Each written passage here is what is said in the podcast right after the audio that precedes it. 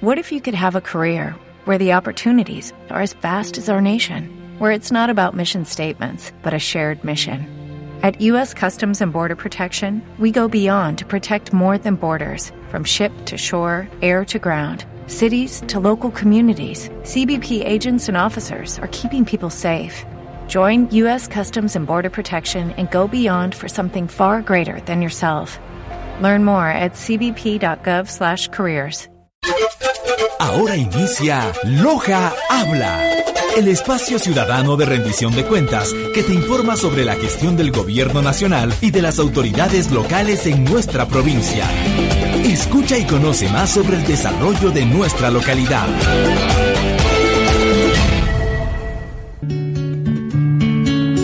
Por ti,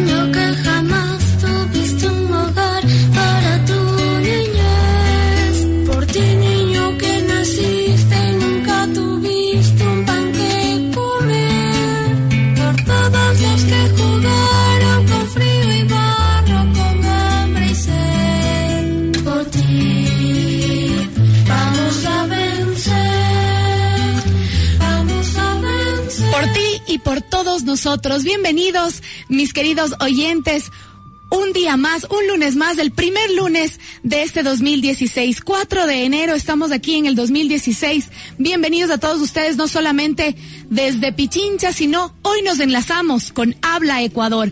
No les saludamos solamente a las ocho bellas cantones de nuestra provincia de Pichincha, sino a los 221 cantones de todo el país que nos escuchan en este momento en las 24 provincias del Ecuador. Enlazados a través, y muchísimas gracias, a las 202 radios de Habla Ecuador, que en este momento ya se enlazan en vivo con nosotros. Muchísimas gracias y bienvenidos. Del día de hoy, un tema bastante importante. Quiero darles la bienvenida desde la capital de todos los ecuatorianos con un sol espectacular. Hemos tenido un clima bastante inusual en la capital. Sin embargo, eso nos deja ver los hermosos paisajes que tiene nuestro país. 221 cantones a quienes les abrazamos y les damos un fuerte abrazo. Antes de iniciar el programa del día de hoy, cómo no, con la comunicación como es nuestro deber y es para, para quien trabajamos en nosotros día a día, queremos darle y quiero darle la bienvenida a nuestro querido amigo Carlos Murrieta, que se encuentra en la bella provincia del Guayas. Desde Habla Guayas del día de hoy con un editorial muy importante. Saludando también por el día de mañana, que es el Día del Periodista Ecuatoriano, 5 de enero. Carlitos Murrieta está con nosotros. Bienvenido. Muy buenos días. Habla Ecuador, te escucha. A continuación, en este programa, el editorial.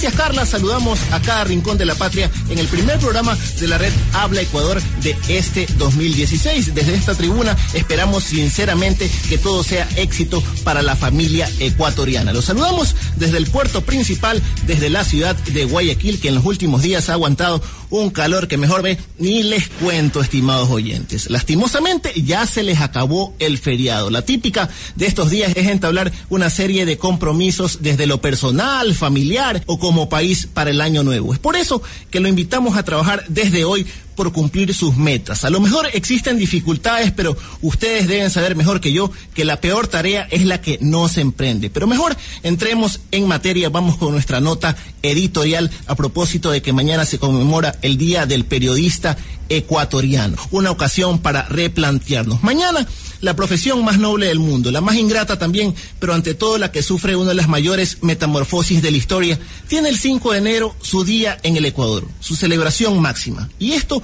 a propósito de que el 5 de enero de 1792 circuló por primera vez el diario Primicias de la Cultura de Quito, impulsado por Eugenio de Santa Cruz y Espejo. Esta fecha permite y obliga a reflexionar sobre el futuro del periodismo por dos elementales razones que son poderosas al mismo tiempo. Antes, el periodista era aquel ciudadano que solucionaba una demanda enorme, la información escasa.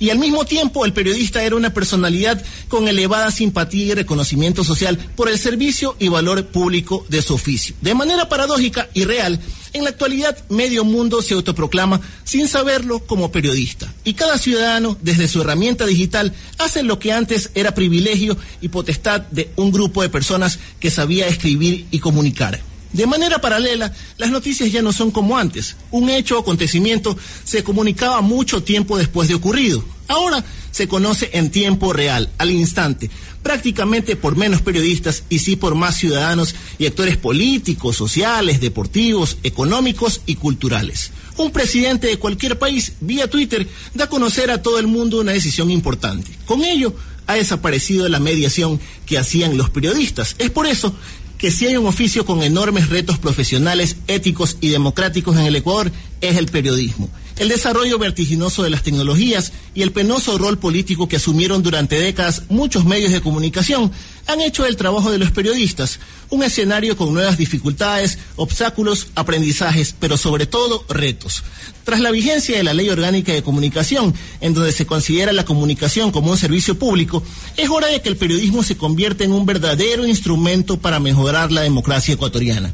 Este no es un día solo para aplaudir al periodista, es una jornada para ser autocríticos con lo que se ha hecho mal. Es tiempo de que el periodismo resignifique su labor para comenzar a elevar la calidad de su contenido a las audiencias con personal calificado, preparado y por sobre todo con un fuerte sentido de compromiso con la verdad esa que proclamó Eugenio Espejo con su diario Primicias de la Cultura de Quito. Que su legado y el oficio del periodismo no queden en un simple homenaje, sino un aprendizaje continuo de cada medio y comunicador que deben y están obligados a reflejar la verdad por encima de cualquier interés mediático. Soy Carlos Murrieta, usted escucha a esta hora de la mañana Habla Ecuador. Saludamos en la capital de la República a Carlita Coronel, que ya se encuentra con nuestro invitado de esta mañana, el secretario nacional de comunicación, Patricio Barriga. Así que si usted está escuchando Habla Ecuador, no se despegue de nuestra sintonía. Adelante, Carlita, que así iniciamos.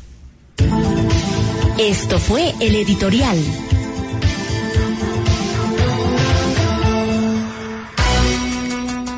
Siete de la mañana y siete minutos. Muchísimas gracias a nuestro compañero Carlos Murrieta desde la provincia del Guayas, desde Habla Guayas. Y ya le dio la bienvenida a nuestro querido invitado del día de hoy. Un gusto y un honor que esté con nosotros esta mañana el señor Patricio Barriga, con una gran trayectoria como periodista en varios medios de comunicación. También ya fue parte de la Secretaría Nacional de Comunicación entre el 2009 y el 2013. Presidente, el primer presidente del Consejo de Regulación y Desarrollo de la Información y Comunicación, Delegado por el señor presidente de la República del Ecuador, y ahora nuevamente se, eh, se une a nosotros de la Secretaría Nacional de Comunicación como el secretario nacional. Le quiero dar la bienvenida al señor Patricio Barriga. Muy buenos días. Habla Ecuador, lo escucha. Buenos días, eh, Carla, y un eh, cordialísimo saludo y un gran abrazo a todos quienes nos están escuchando a través de esta red a nivel nacional. La verdad es que con semejante presentación yo lo único que tengo que decir es que simplemente soy un servidor público y estoy eh, precisamente a las órdenes para eh, trabajar lo que mejor se pueda en beneficio de todos los ciudadanos y ciudadanas de este país a través de eh, este espacio como es la comunicación, como es el preservar, resguardar, defender los derechos a la comunicación y a la información. Y justamente entonces vamos a hablar, el 2015, bueno, como todos los años, siempre para la comunicación es un poquito complicado. Siempre hemos tenido los altibajos y de un lado y del otro, siempre eh, están ahí presentes en la comunicación. Hablando el señor Patricio Barriga, el secretario nacional de comunicación, desde todos los puntos de vista de la comunicación, como periodista, eh, dentro de un ente regulador, ahora dentro de un ente ejecutor. Eh, secretario, en la práctica, ¿cómo vamos a vivir quienes estamos ya involucrados en la comunicación? ¿Qué y cómo va a cambiar la comunicación en el 2016? ¿Qué tenemos para el 2016? ¿Qué les diría usted a los a todos los comunicadores que nos escuchan en este momento, a los cientos de docentes de las universidades, de las facultades de comunicación, a los miles de estudiantes de comunicación que en este momento nos están escuchando y sobre todo a nuestros queridos eh, compañeros periodistas y comunicadores que ya están en territorio. ¿Cómo vamos a tener la comunicación en el 2016? Bueno, yo creo que primero debemos eh, eh, y, y, creo que en este sentido suscribo plenamente lo que ya se venía realizando desde el Consejo de Regulación, que es la capacitación permanente, la profesionalización, por un lado, que fue una estrategia adoptada no solamente para cumplir lo que establece la Ley Orgánica de Comunicación, en donde se ha dado un plazo eh, que se cumple eh, después de a ver, déjeme ver, es 2013, 2018, me parece que es el plazo que vence para que todos quienes están al frente de un medio de comunicación ejerciendo tareas periodísticas tengan un título profesional y quienes están apoyando al menos tengan una certificación de competencias laborales. Digo que el tema de la comunicación y la, capacitación fundamentalmente es, creo que uno de los aspectos más relevantes que debemos profundizar. A través ahora de la Secretaría de Comunicación, continuar el trabajo que ya se ha venido desarrollando eh, con el propio exsecretario de Comunicación, como fue el doctor Fernando Alvarado, que eh, había impulsado justamente los conversatorios, había impulsado estas jornadas y estos encuentros con los comunicadores a lo largo y ancho del territorio nacional. Creo que esto es muy importante eh, señalar y profundizar. ¿Qué esperamos? Ojalá que vayamos en esa línea de mejorar, de manera constante nuestras prácticas profesionales. Creo que el eje de la comunicación es un eje muy importante en el fortalecimiento de la democracia y el desarrollo de una sociedad y para ello debemos estar siempre eh, preparados. Eh, fundamentalmente, el periodista debe siempre tener esa actitud para seguir aprendiendo. Aprender, aprender, decía Edgar Morán, y creo que ese es uno de los distintivos que debe marcar a quienes están usando un micrófono, a quienes están detrás de una cámara, a quienes están haciendo comunicación. Importantísimo. Entonces, uno de, los logros más grandes que hemos tenido en avances de comunicación en el Ecuador ha sido la profesionalización de nuestros comunicadores y, obviamente el reconocimiento del trabajo arduo y diario que se ha hecho durante años. Eh, lo que ha trascendido durante, durante estos años en temas comunicacionales a la cabeza de la Secretaría Nacional de Comunicación es sin duda la gestión comunicacional en el territorio. Antes nosotros teníamos una comunicación que venía de lo, de lo nacional a lo local siempre venía de Quito, de Guayaquil, de Cuenca, y a veces no nos enterábamos qué sucedía en los demás eh, cantones, 221 cantones que tenemos en nuestro Ecuador. Estamos acostumbrados siempre a recibir así ese tipo de, información. Em, pero ahora ya vemos visibilizada la labor del periodista y el comunicador en provincias y en cantones.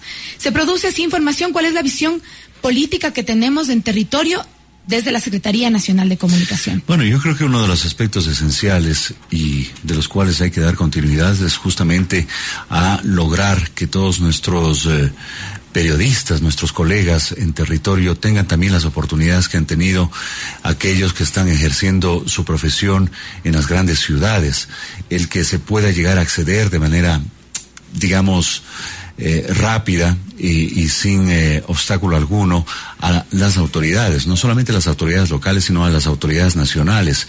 Creo que ese ejercicio ha sido muy nutritivo, creo que ese ejercicio ha sido eh, bastante interesante cuando, por ejemplo, los comunicadores, los entrevistadores de las radios que están en provincia, que nunca habían tenido la oportunidad, por ejemplo, de entrevistar al presidente de la República, ahora lo han podido hacer, de la posibilidad de tener la cercanía con los ministros, con los miembros del gabinete, eso ha sido muy importante y recoger de fuente primaria esa información. Creo que esa experiencia ha servido también para crecer a quienes están eh, ejerciendo este oficio en el territorio. Y por supuesto, la posibilidad de que la ciudadanía sea la mayor beneficiaria de tener esa información eh, mucho más directa de quienes están ejerciendo la política pública, de quienes están tomando decisiones. Y a partir justamente de ese ejercicio también que la, la gente pueda con mayor información, mejor enterados, participar en la vida nacional, participar de los grandes debates. No lo pude haber presentado de manera mejor, eh, señor secretario. Por eso, justamente ante esto, queremos dar la bienvenida a nuestro compañero Nixon, que se encuentra en un punto muy lindo de la provincia de El Oro, con un invitado especial desde Habla El Oro. adelante, Nixon, te escuchamos en este momento, justamente con lo que nos decía ya el secretario nacional de Comunicación. Muchas gracias, Carlita, desde Habla Pichincha. Hoy realizamos un programa especial de Habla Ecuador a nivel nacional y queremos compartir las experiencias vividas por compañeros periodistas que participaron de las visitas del presidente Correa a diferentes países del mundo. Uno de ellos es Víctor Manuel Azanza, propietario de Radio La Mejor del Oro, pero para poder hablar con Víctor tuve que visitarlo en su ciudad, Balsas, uno de los cantones de la parte alta de la provincia, y poder conocer su experiencia. Víctor, buen día y bienvenido a Habla Ecuador. Buenos días, Nixon Reyes. Gracias por venir a visitarnos acá en Balsas, la ciudad vergel del Ecuador. Un saludo para la gente de Habla Ecuador. Cuéntanos, Víctor, ¿cómo ves la coordinación que hoy existe entre los medios de comunicación y el gobierno nacional?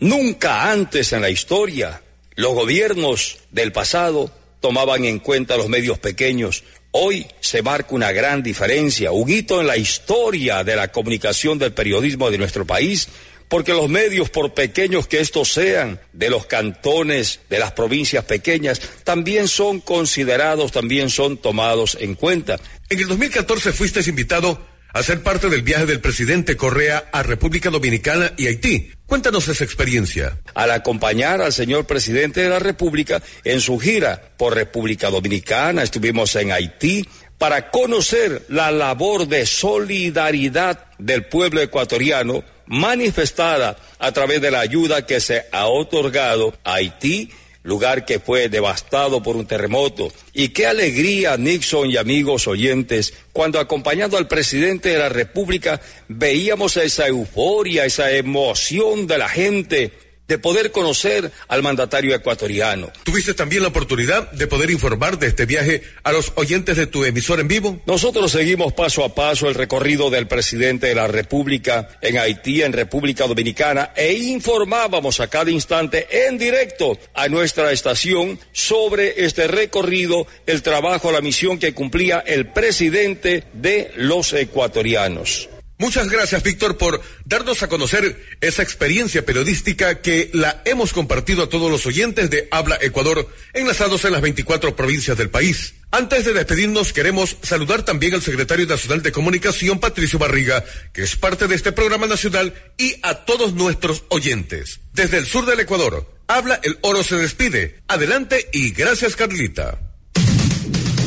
Muchísimas gracias a ti, Nixon, nuestros queridos amigos de la provincia del Oro. Qué orgullo escuchar a un colega hablar de esa manera. ¿Cuándo él se iba a imaginar de un medio de comunicación pequeño de una provincia como el Oro poderle entrevistar al presidente y mucho menos acompañarle a Haití a hacer una, una, una gira tan importante como la que hizo en el 2014 el presidente? Justamente de lo que usted estaba hablando hace un momento, señor secretario. Sí, y bueno, y aquí creo que vale una uh, reflexión adicional de cómo eh, prácticamente estos medios de comunicación locales y regionales no solamente es que no tenían oportunidad, sino que estaban completamente excluidos. Y eso en función de el emergimiento, la emergencia de estos medios de comunicación grandes, nacionales, que no solamente concentraban la facturación e impedían el desarrollo de esos medios locales, sino también que se constituían en eh, medios de comunicación que a través de estos se hegemonizaba el pensamiento. Eh, yo creo que eh, ahora mismo, con la vigencia de una ley orgánica de comunicación, estamos dando un salto cualitativo al desarrollo de esos medios de proximidad.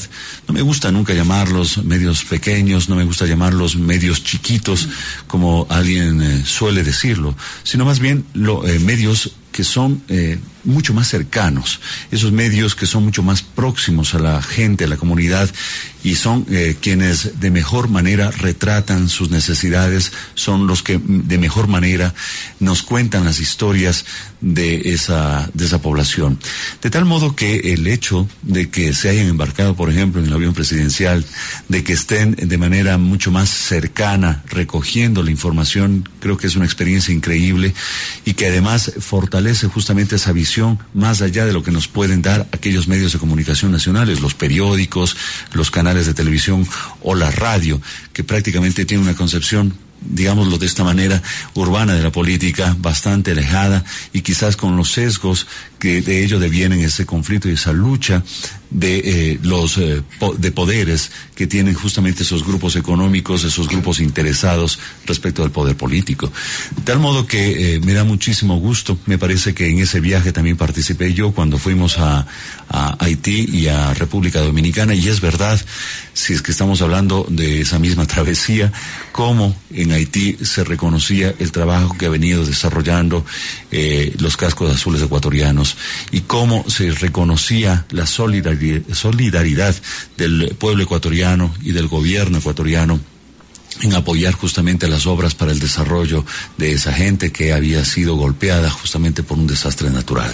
Señor secretario, no, hemos querido dejar a ninguna región del país fuera de estos testimonios. Y justamente gracias a la magia de la radio nos permite trasladarnos en este momento a las hermosas Islas Encantadas, porque ahí está nuestro querido compañero Javier, que está con un eh, colega también periodista y aquí le mando un abrazo gigante, el señor Fabián Oviedo. Habla Galápagos, nos comenta en este momento cómo fue también para Fabián Oviedo, otro periodista de las Islas Galápagos, cómo fue acompañar al señor presidente de la República. Muy buenos días, habla Galápagos, adelante.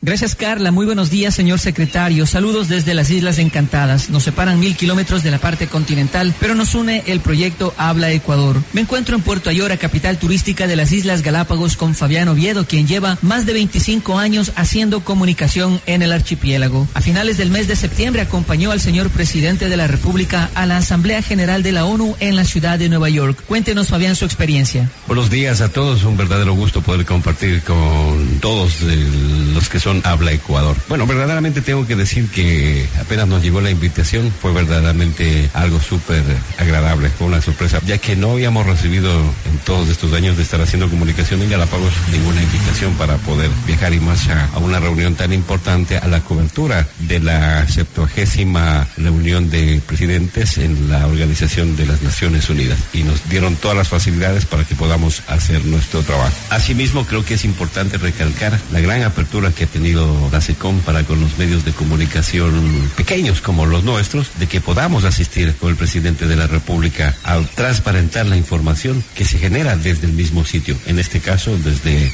Nueva York. Gracias Fabián por compartir con nosotros su experiencia. Regresamos a estudios. Adelante Carla. Muchísimas gracias a nuestros colegas, bueno, Javier de Habla Galápagos y nuestro querido amigo Fabián Oviedo, que nos cuenta ahora también su experiencia junto al presidente de la República en la ONU. Algo tan importante que antes veíamos solamente a los medios eh, tradicionales, como quien dice, a los medios grandes, por no decir los grandes ni pequeños a ninguno de, de ellos, pero desde Galápagos un periodista que pudo acompañar al presidente. Él nos decía también, igual por interno, que él nunca se hubiera imaginado siquiera poder entrevistar al presidente, ni siquiera un ministro. Y ahora estuvo en la ONU con el presidente. Qué importante es esto, es parte de la democratización de la comunicación.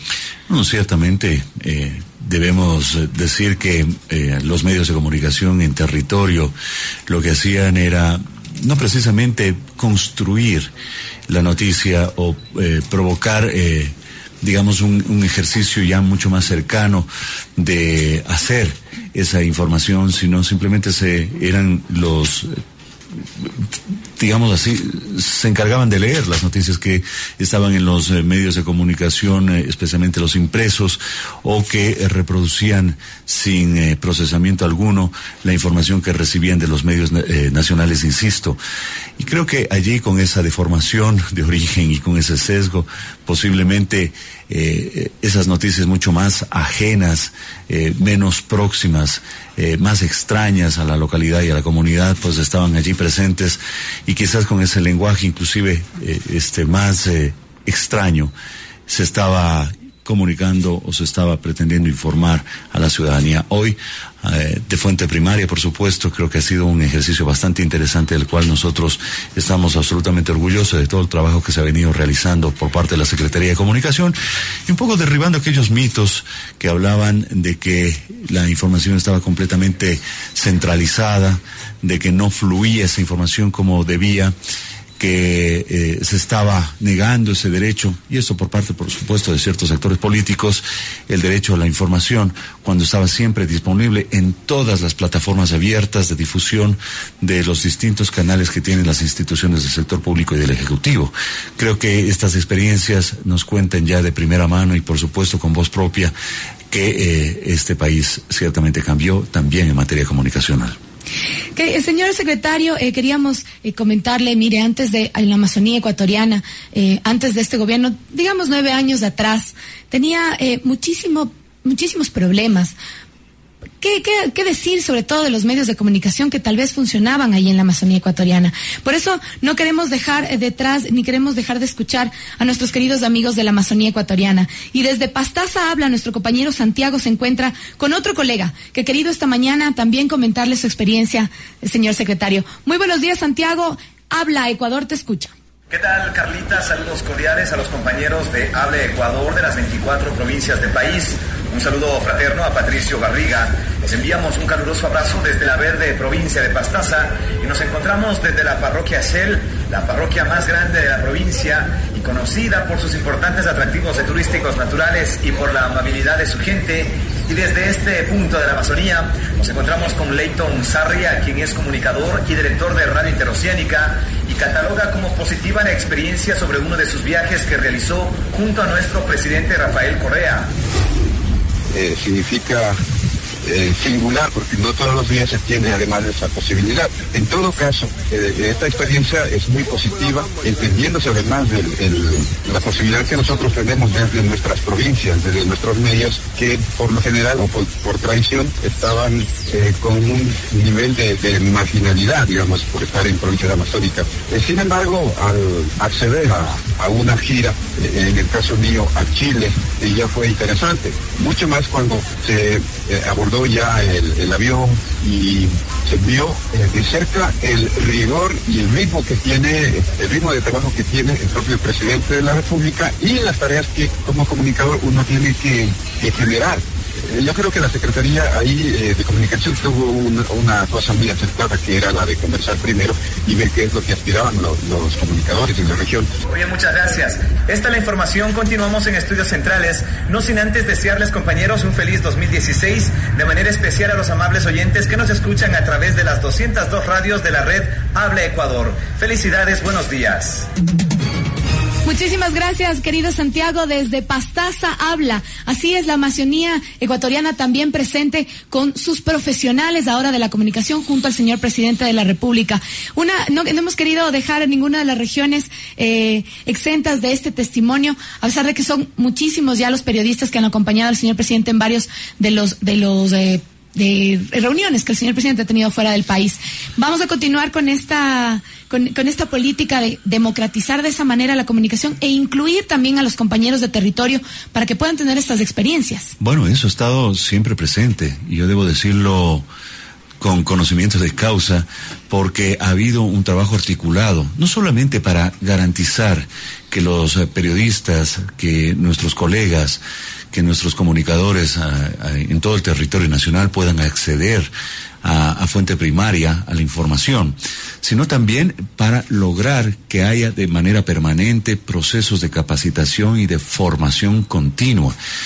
Eh, yo lo digo desde la experiencia del Consejo de Regulación que estaba articulando justamente esos esfuerzos institucionales con la Secretaría Nacional de Ciencia y Tecnología, de Educación Superior, Ciencia y Tecnología, para lograr justamente la reapertura de los institutos públicos, para ofertar eh, carreras de nivel técnico medio superior en eh, materia audiovisual, de gestión multimedia, de medios comunitarios porque se ha estado coordinando también con el Ministerio de Educación para lograr el bachillerato acelerado de aquellas personas que no pudieron concluir al menos la educación media que están trabajando en los medios de comunicación y eso les va a servir para que puedan abrir nuevas puertas eh, en, la, eh, en esta carrera incesante por conocer más y mejor nuestra realidad nacional, sino también porque eh, a través de estos esfuerzos institucionales se han estado eh, precisamente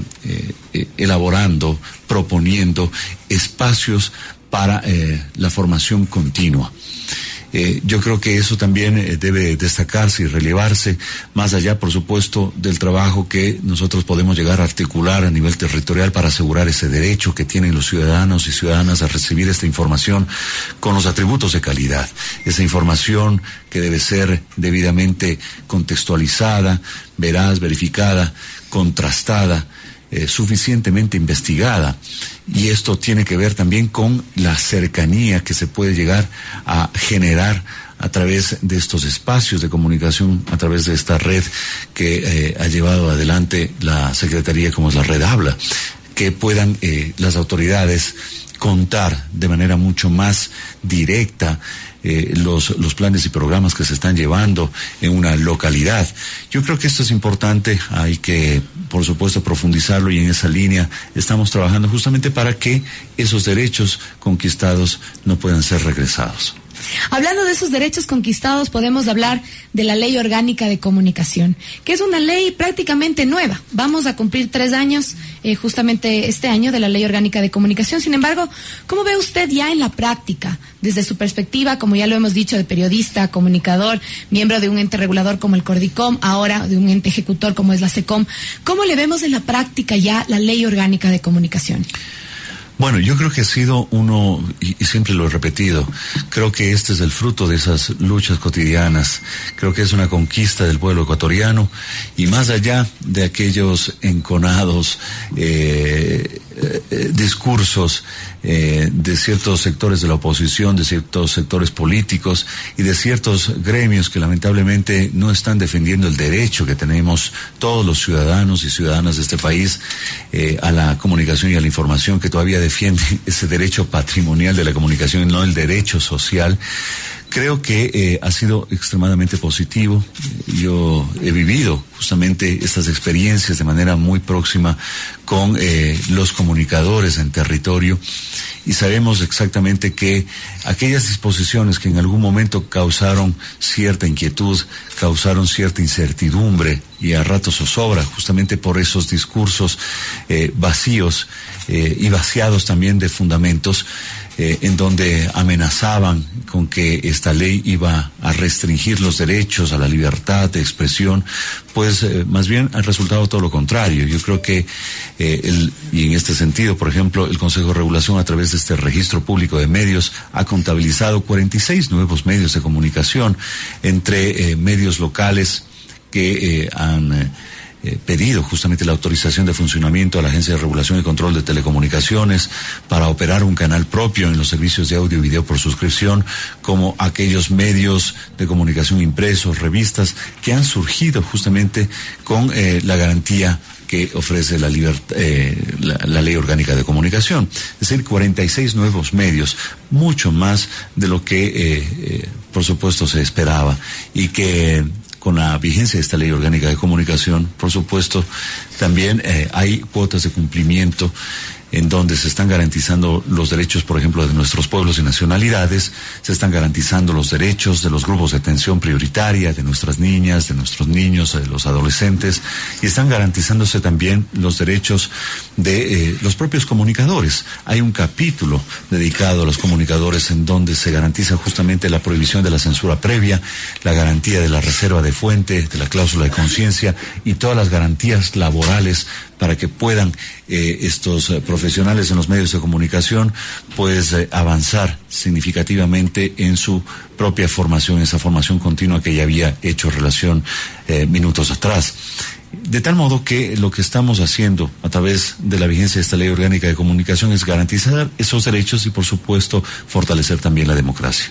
Tenemos que recordar además a nuestros queridos oyentes en este momento que eh, no solamente el Ecuador cuenta con una ley de comunicación, varios países en Latinoamérica ya han dado eh, pasos grandes sobre esta eh, las leyes sí, de pero comunicación. hay que defenderlo. Mire lo que está ocurriendo en Argentina. En Argentina, justamente con la ley de medios, ¿no? Entonces se dice que Argentina es el espejo en el que debemos vernos toda Latinoamérica y justamente ante esto deberíamos defender, especialmente los comunicadores desde el principio y, y la ciudadanía en general. Es la ciudadanía en general, eh, porque, insisto, esto ha sido, eh, digamos, ya el culmen, el fruto de esas luchas eh, expresadas por toda la ciudadanía, esa, ese deseo de participar en los medios de comunicación, ese derecho de recibir información de calidad. Yo creo que eh, hay que defender la ley orgánica de comunicación. Uno de los pasos que ya se ha dado es justamente de que se visibilice eh, la comunicación como un servicio público en el rango constitucional, lo cual hará, digamos, en algunos casos, ya he escuchado, eh, pronunciamientos de ciertos sectores políticos, de ciertos actores políticos, de que lo primero que debería hacerse es echarse abajo la ley de comunicación sin tomar en cuenta que allí se estaría echando abajo los derechos que tenemos todas las personas. Así que a defender esa ley orgánica de comunicación. Tenemos en este momento un tema eh, coyuntural eh, bastante eh, que nos tiene a todos ahí en, en, en, zozobra, ¿no? Es las enmiendas constitucionales. Tengo entendido que además no, que por, existe. ¿Por qué en zozobra? Nos tiene como, como siempre pendiente. Está de, está de moda el tema de las enmiendas constitucionales, se puede decir. Más que, más que en, Sí, en pero eso todo. más bien estuvo en los niveles de discusión más bien políticos. Políticos más que nada. Eh, yo creo que eh, hubo un ejercicio bastante interesante de la Asamblea de socializar las enmiendas, pero recuerde que hubo digamos, una voluntad de desinformar a la, a la gente, de ponerles justamente en ese plano de, de negatividad, de que esas enmiendas constitucionales iban a ser eh, reformas que regresaban los derechos que habían alcanzado todos los ecuatorianos y ecuatorianas, lo cual es absolutamente falso. Y lo único que estaban pretendiendo al ponerles en un solo paquete era defender, digamos, esa posibilidad de echar abajo la ley orgánica de comunicación, por eso tenían espacios generosos en ciertos medios, y por supuesto el eh, afán principal era dejar de lado a un contendiente tan poderoso y con tanta fuerza, con tanta legitimidad, eh, porque eh, lo que ha dicho el presidente de la República se ha cumplido y por lo tanto eso es reconocido por todo el pueblo ecuatoriano, era dejar uh, afuera a ese contendiente, a ese contendor tan eh, fuerte como es el presidente Rafael Correa con el tema de la reelección indefinida.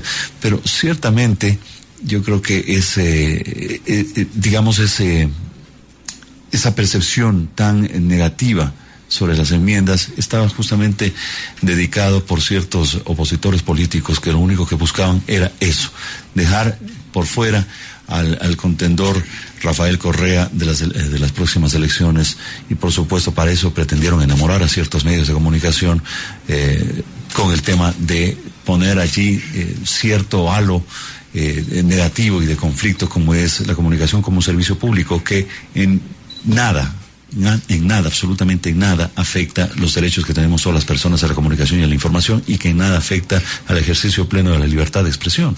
Justamente a eso iba, eh, señor secretario, para hablar sobre esta reforma, esta propuesta de reforma que se quiere hacer a la ley orgánica de comunicación, específicamente a la comunicación como un servicio público. Tomando en cuenta que este, eh, este concepto de comunicación como servicio público ya lo veníamos teniendo en la ley antigua que teníamos de radio y televisión, en la misma ley orgánica de comunicación, en la constitución eh, política del Ecuador. Entonces, ¿qué se pretende con esta eh, propuesta de cambiar la ley orgánica de comunicación con este enmienda? Insisto, era la visibilidad en el rango constitucional, uh -huh. pero la ley eh, orgánica de comunicación ya estableció la comunicación como un servicio público y están allí todos los reglamentos y las normativas justamente para asegurar el derecho de las personas, que es el fin último.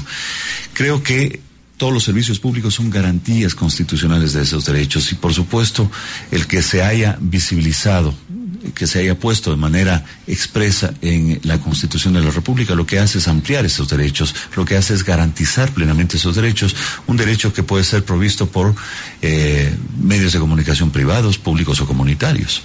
Pues hay algunos que dicen el servicio público, la comunicación como servicio público, pero le comparan, por ejemplo, con la luz y con el agua. En forma clara y sencilla, por ejemplo, para quienes nos escuchan a través de 202 radios de ejemplos. Rápido, y así suavito, despacito, ¿qué es la comunicación yo, como servicio público? Yo tengo derecho a la salud y creo que el, ese derecho, como está contemplado en la Constitución, por supuesto puede llegar a ser, eh, digamos, provisto por eh, centros de salud, hospitales públicos, privados o comunitarios. Eh, lo mismo pasa con la comunicación. Yo tengo derecho a recibir información, yo tengo derecho a participar en los medios de comunicación, yo tengo derecho a expresarme de forma libre, por supuesto con los límites democráticos de esa libertad de expresión, y lo puedo hacer a través de medios de comunicación públicos, privados o comunitarios. Yo creo que eso es importante señalarlo. Y, insisto, eh, cuando el propio Consejo de Regulación propuso al legislador y el legislador acogió esa propuesta eh, de eh, tener esa visibilidad en el rango constitucional, siempre se pensó en ampliar esos derechos de que el Estado garantice ampliamente, cabalmente esos derechos a la comunicación y a la información. Clarísimo, así, señor secretario. Tenemos aquí también un tema puntual que ha sido hablado y debatido varias veces, que es el de la libertad de prensa. Para esto, en este momento, 7 y 39 de la mañana, nos enlazamos con el sur del país, con la Atenas del Ecuador y nuestra compañera Leonor, que está desde Azuay Habla. Cuéntanos, Leo, ¿qué nos tienes esta mañana? Buenos días. Muchas gracias, Carla. Un saludo para usted, para el señor secretario de Comunicación, Patricio Barriga, y para toda la audiencia del país que nos escucha en esta mañana. Está con nosotros el licenciado Ricardo Tello. Ricardo Tello ha trabajado en radio, en prensa escrita, es catedrático en la Escuela de Periodismo de la Universidad de Cuenca y está al frente de la Dirección de Noticias de Unción Televisión. Nos parece que nuestro invitado tiene mucha experiencia y puede conjugar muy bien el ejercicio de la comunicación y por eso me permito darle la bienvenida al licenciado Tello, agradecerle por su participación y pedirle su opinión. En estos momentos en los que tenemos una Nobel Ley Orgánica de Comunicación, ¿qué piensa usted de la libertad de expresión? ¿Se encuentra amenazada en algún sentido? Bienvenido. Eh, muchas gracias eh, por la invitación. A veces es muy eh, frecuente que ciertos líderes de opinión repitan el tema de libertad de expresión muchas veces entender el contenido de lo que eso significa. Me refiero, por ejemplo, al caso de medios que se han cerrado en el país y que a todas luces eh, se han cerrado porque han tenido problemas económicos. Y este no es un tema que tenga que ver con la ley de comunicación. La gente ya no compra papel para informarse. Esto ha fracturado el modelo de negocio de ciertos medios que han bajado en su circulación y por ende han bajado en su pautaje publicitario. Se ha subrayado en el hecho de la responsabilidad ulterior y ese es un tema que garantiza el hecho de que quizás fuimos eh, los responsables, las empresas periodísticas, de que se tenga que endurecer la ley para que se puedan garantizar esos derechos. Porque en nombre de la libertad de expresión se han hecho realmente eh, atentados en contra de la honra de muchas personas y de muchas instituciones. Podemos decir que ahora podemos hacer un ejercicio de la comunicación con más responsabilidad. Y rigurosidad. Yo sí creo que ahora, obligados por la ley, sí se está haciendo un trabajo un poco más, más riguroso. Pregonamos un periodismo de investigación y decimos que ha desaparecido. Yo he escuchado decir esto a periodistas que jamás han investigado algo. Gracias por su criterio valioso, licenciado. Muchas gracias y siempre a las órdenes. Gracias a Ricardo Tello por su criterio valioso. Continuamos con ustedes, compañeros, en la capital de la República. Adelante, Carla. Muchísimas gracias a nuestros compañeros de Azuay Habla desde el sur del país. Señor secretario, la libertad de prensa es importantísima. Ahora tenemos más libertad de prensa, más libertad de expresión eh, que teníamos antes de la ley de orgánica de comunicación. ¿Qué podemos decirle a nuestros colegas periodistas? Bueno, un saludo primero a Ricardo, que también es editorialista del, del diario El Universo. Por supuesto. Bueno, por lo menos le, le permiten escribir. Creo que son interesantes sus reflexiones. Eh, que hace justamente desde ese sesgo, del, del sesgo del comunicador, de quien está investigando la comunicación. Y por supuesto, cuando hablaba de libertad de expresión y libertad de prensa, siempre estaba hablando de, esos límites democráticos. Cuando estamos hablando de un derecho, también estamos hablando de obligaciones, y ya bien lo ha dicho eh, Ricardo, que dentro de esas obligaciones y esos deberes eh, que tenemos los comunicadores, por supuesto, es de ejercer nuestro oficio con absoluta responsabilidad, tomando en consideración eh, todas las regulaciones que van en, la línea justamente de proteger los derechos, los derechos que tenemos, por ejemplo, al buen nombre, los derechos que tenemos a la dignidad, a la reputación, eh, todas las personas. Los derechos a recibir, insisto, esa información de calidad con esos atributos de calidad, una información que tenga todos esos criterios y esa investigación robusta y profunda que merece la ciudadanía con el eh, propósito de darle todos los elementos necesarios para formarse un criterio sólido, un juicio y una opinión respecto de los hechos y acontecimientos que pueden suceder en un país, los derechos que tenemos a participar esos derechos de que los medios de comunicación nos miren también con ese respeto. Eh, yo creo que eh, lo que ha hablado acá eh, Ricardo tiene mucho sentido sobre la rigurosidad que debe eh, abrazar justamente el ejercicio periodístico.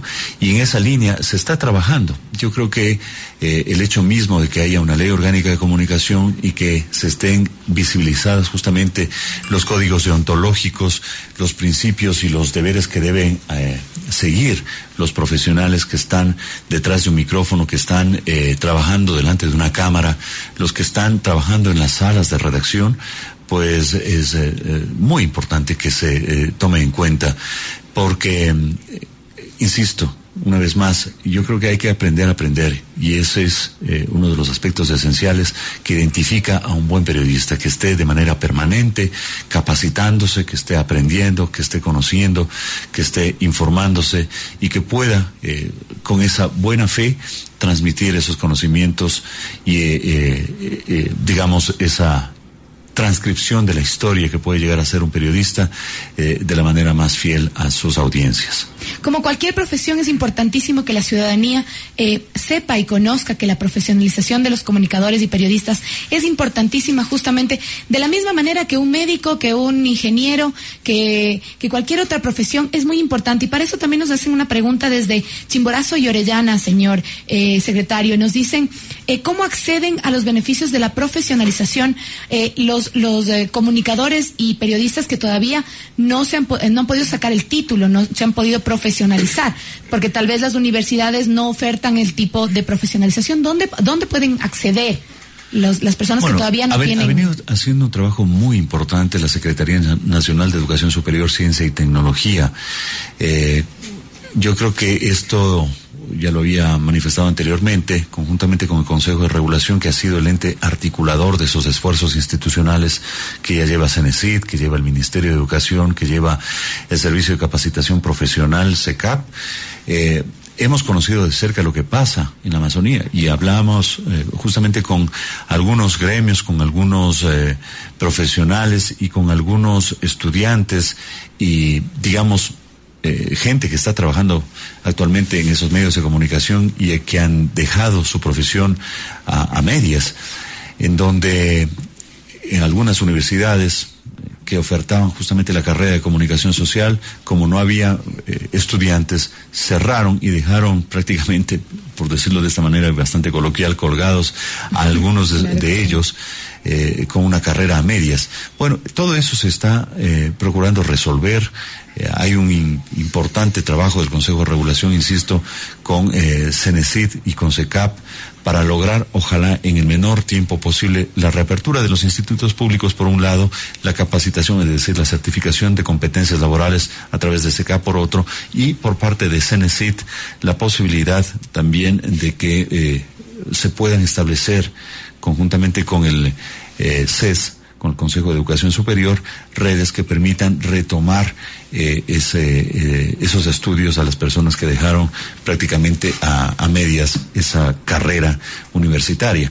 Ojalá podamos ya tener noticias a lo largo de este año respecto de esas oportunidades y de esas ofertas académicas que se pueden hacer a través de otras universidades, como por ejemplo la que lleva adelante ya la Universidad eh, del Chimborazo, la, la UNACH en donde está procurando abrir justamente estas extensiones universitarias que permitan a estas personas que no pueden eh, o que no tienen en este momento una oferta académica en ese, en ese sector poder acceder justamente a ellas. Importantísimo, entonces tenemos pendientes durante todo el año para informar también a nuestros queridos colegas. Hemos hablado de la democratización de la información, eh, democratización de la comunicación. Nosotros que estamos involucrados diariamente en la comunicación, tenemos claro, pero el fin de democratizar la comunicación es que el ciudadano esté más y mejor informado. Antes de continuar con nuestro invitado de hoy, el, señor Patricio Barriga, secretario nacional de Comunicación, quiero pedirles, queridos oyentes, nos acompañen al centro del país, donde Maribel de Chimborazo habla, se encuentra en algún punto de este territorio para conversar con la ciudadanía. Adelante, Maribel, te escuchamos. Habla Ecuador. Atenta. Buenos días, Carly. También saludamos al señor secretario de Comunicación y a quienes a esta hora de la mañana ya están junto a la señal de Habla Ecuador. Los saludamos desde acá, desde esta bella ciudad, la Sultana de los Andes, Riobamba. Y les deseamos, por supuesto, un excelente inicio de año, que todas las metas y objetivos se cumplan. Y hoy me encuentro en el centro de la ciudad.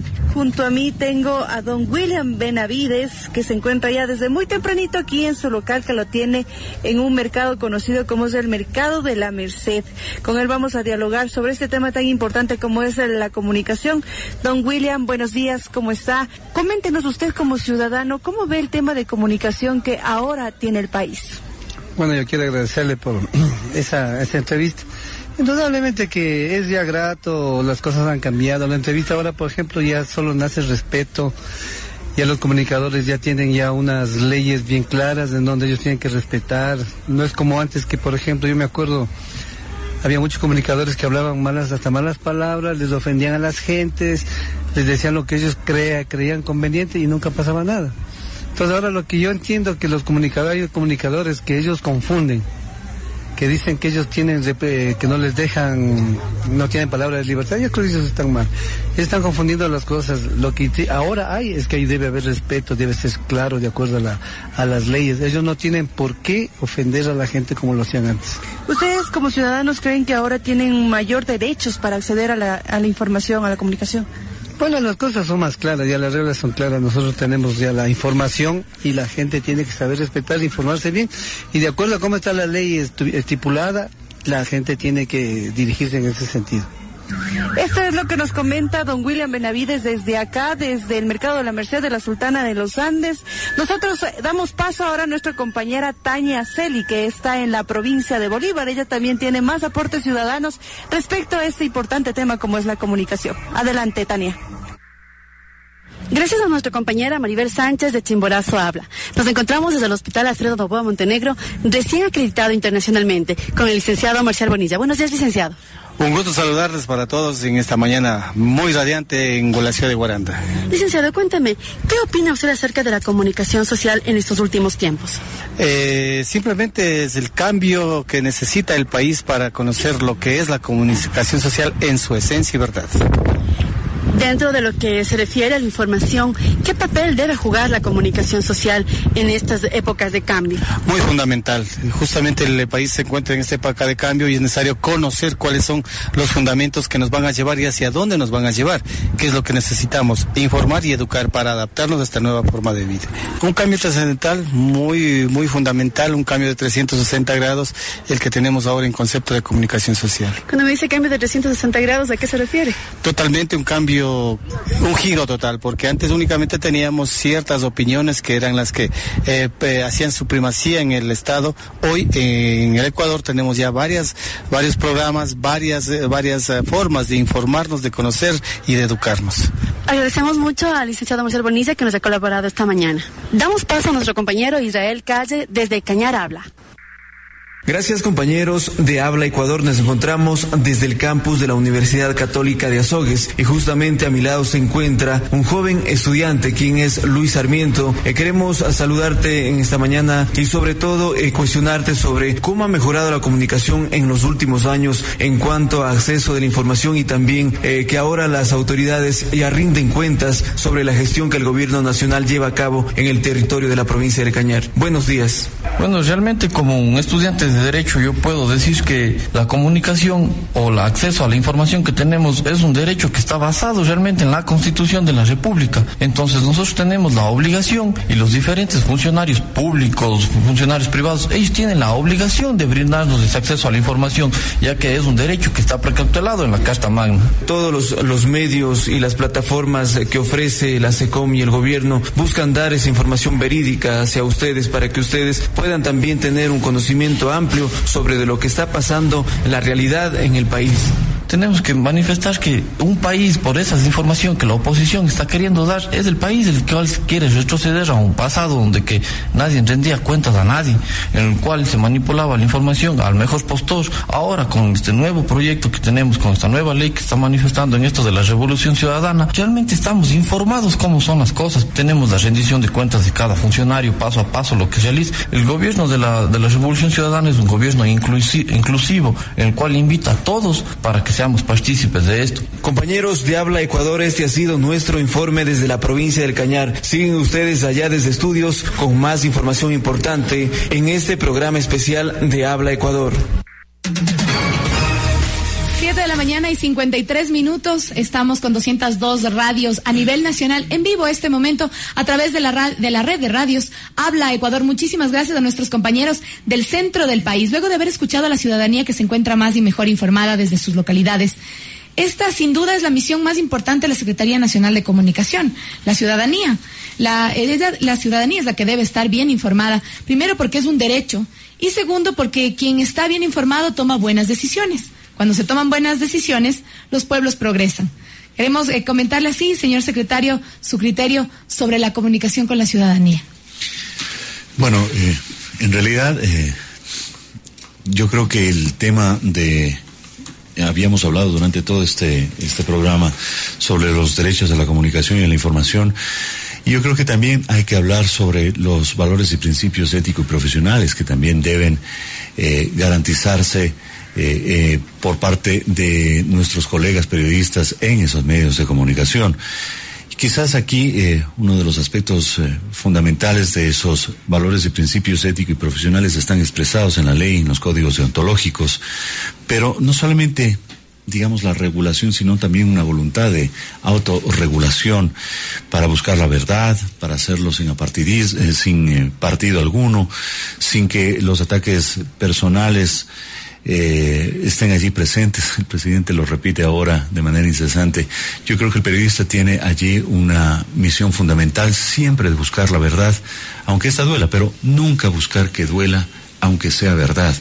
Y yo creo que eh, muchos de nuestros colegas han extraviado justamente esa, esa línea y esa misión que tiene el ejercicio periodístico. Y creo que hay que retomarlo en estos nuevos tiempos en donde eh, los medios de comunicación tienen que mostrar justamente eh, la responsabilidad social, la responsabilidad ante sus audiencias, la responsabilidad de llevar buena información, la responsabilidad de que con esa buena información de origen también se pueden llegar a formar opiniones y criterios eh, mejor fundamentados, porque lo que está ocurriendo ahora mismo es que hemos puesto prácticamente primero las opiniones y luego los hechos, en lugar de que sea esto al revés. Estamos poniendo primero la carreta y atrás los caballos. Cuando tenemos una buena información de origen, cuando tenemos una buena información, una información de calidad, también podemos tener eh, eh, juicios mejor fundamentados. Y de eso se trata. Creo que allí la ciudadanía juega un rol fundamental para exigir a esos medios de comunicación esa calidad que eh, ahora mismo está eh, expresada en esa ley orgánica de comunicación. Bueno, muchísimas gracias, señor secretario nacional de comunicación. El tiempo nos queda corto, son las 7 de la mañana y 56 minutos. Queremos agradecer eh, por su por su presencia el día de hoy aquí en Habla Ecuador. Agradecer sobre todo a las 202 radios eh, que nos retransmiten en este momento, justamente haciendo lo que hace Habla Ecuador, democratizando la comunicación, llegando a todos los puntos más lejanos de nuestra patria, 221 cantones en las 24 provincias del Ecuador. Nuestra misión todos los lunes, tener más y mejor información desde las fuentes oficiales, justamente llegando a ustedes, nuestros queridos oyentes, para que la ciudadanía esté más y mejor informada. Muchísimas gracias, secretario nacional de Comunicación, Patricio Barriga, por acompañarnos. Un mensaje final a quienes nos escuchan, como decíamos, los docentes de comunicación, nuestros queridos estudiantes de comunicación, nuestros colegas en territorio y sobre todo la ciudadanía que nos escucha. Bueno, eh, agradecer a todos quienes han participado de este diálogo a quienes se han unido a través de las distintas frecuencias eh, a lo largo y ancho de nuestro territorio nacional. Un abrazo muy fuerte eh, y un eh, cálido saludo a todos quienes nos han escuchado a través de estos medios de comunicación y por supuesto el saludo también a nuestros colegas periodistas el día de mañana celebramos el día del periodista y por supuesto eso implica no solamente trabajar para que eh, nuestros colegas puedan continuar en estos procesos de capacitación e información continua para que puedan hacer cada vez un mejor periodismo, para que se pueda de manera constante mejorar esas prácticas profesionales, sino también para garantizar que sus derechos sean respetados. Insisto, esos derechos de tener un ambiente digno de trabajo, para que puedan en sus derechos eh, de que eh, en las mesas editoriales, en las mesas de trabajo, estén plenamente eh, suscritos eh, esa libertad de expresión, esa libertad de prensa, de que puedan llegar a ser tomado en cuenta también sus criterios y sus opiniones y no solamente, digamos, estar sometidos a la eh, a las disposiciones, inclusive con ese sesgo político de quienes eh, están a cargo de esas jefaturas de redacción o de los propietarios de esos medios de comunicación. Para eso la Ley Orgánica de Comunicación ha establecido justamente todo un capítulo para garantizar esos derechos de los comunicadores, para que no se silencien sus voces, para que eh, esté allí presente esos, digamos, ambientes más favorables en esas mesas de trabajo, para que tengan un sueldo digno y por supuesto para que puedan ejercer de manera amplia eh, su eh, nobilísima profesión. Muchísimas gracias al secretario nacional de comunicación. Nos quedan muchísimos temas por los cuales hablar. Esperamos que a lo largo del 2016 nos pueda acompañar nuevamente aquí en Habla Ecuador. Muchísimas gracias a todos ustedes, compañeros, eh, en cada una de sus provincias a través de la red de Habla Ecuador. Muchísimas gracias. Soy Carla Coronel Serrano desde la capital de todos los ecuatorianos. Ecuador no para. Una buena semana y un buen vivir. Hasta el próximo programa. Buenos días.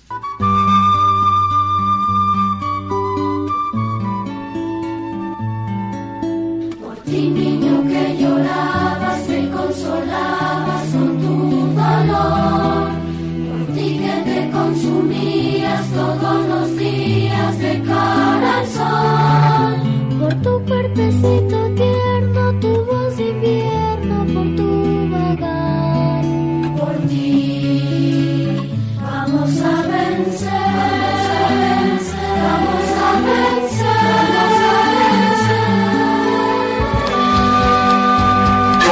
Gracias por escuchar.